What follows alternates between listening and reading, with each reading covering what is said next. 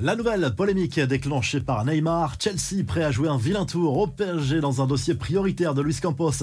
En attaque et Erling Haaland qui partage l'un de ses repas sur les réseaux. Peu appétissant, c'est le programme du journal du foot numéro 1302.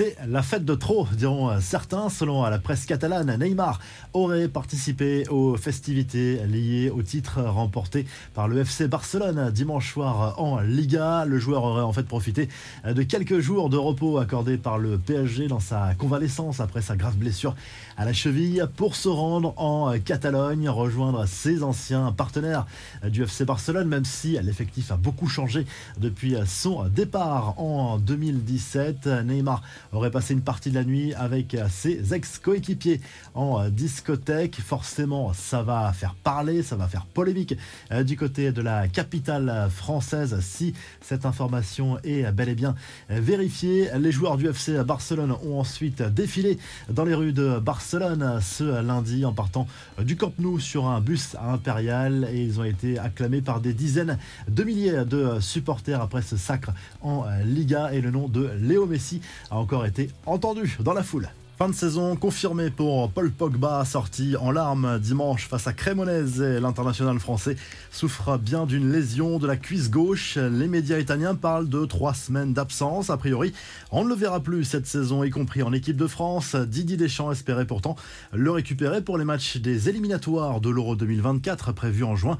Les Bleus affronteront Gibraltar et la Grèce. Le sélectionneur tricolore annoncera sa liste dans deux semaines. Les infos en bref, Toulouse sanctionne Zakaria Abouklal d'une altercation avec l'adjointe au sport à la mairie de la ville lors des festivités liées à la victoire en Coupe de France. L'international marocain est mis à l'écart jusqu'à nouvel ordre.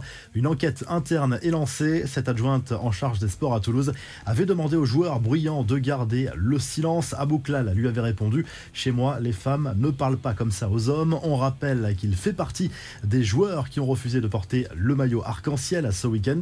Une info mercato Chelsea ambitionne de recruter numéro 9 cet été et pourrait contrarier les plans du PSG dans le dossier Victor Osimhen. Luis Campos en a fait sa priorité à Paris.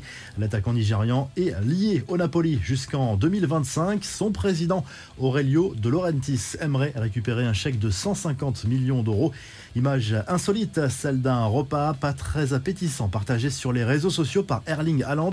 La photo montre plusieurs morceaux de ce qui ressemble à des abats disposés sur un papier cuisson. C'est vraiment bon a même écrit l'attaquant de City. Enfin, cette belle histoire qui a fait le buzz sur les réseaux sociaux. On y voit un jeune supporter de l'OM qui venait de se faire voler son téléphone portable sur le parvis du stade Vélodrome, recevoir de l'argent de la part d'autres fans du club. Un super élan de générosité. Cette cagnotte devrait lui permettre de se racheter un téléphone.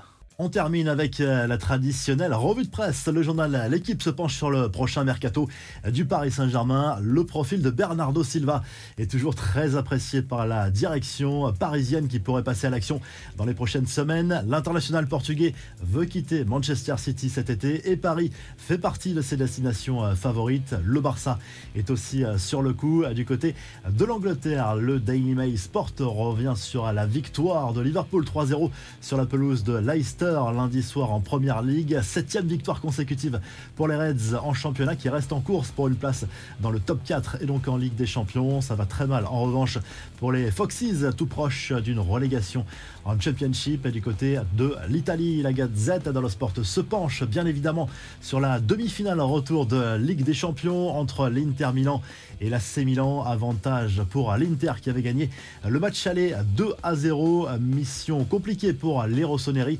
pas impossible. Coup d'envoi de la rencontre à 21h. Si le journal du foot vous a plu, n'oubliez pas de liker et de vous abonner. Et on se retrouve très vite pour un nouveau journal du foot.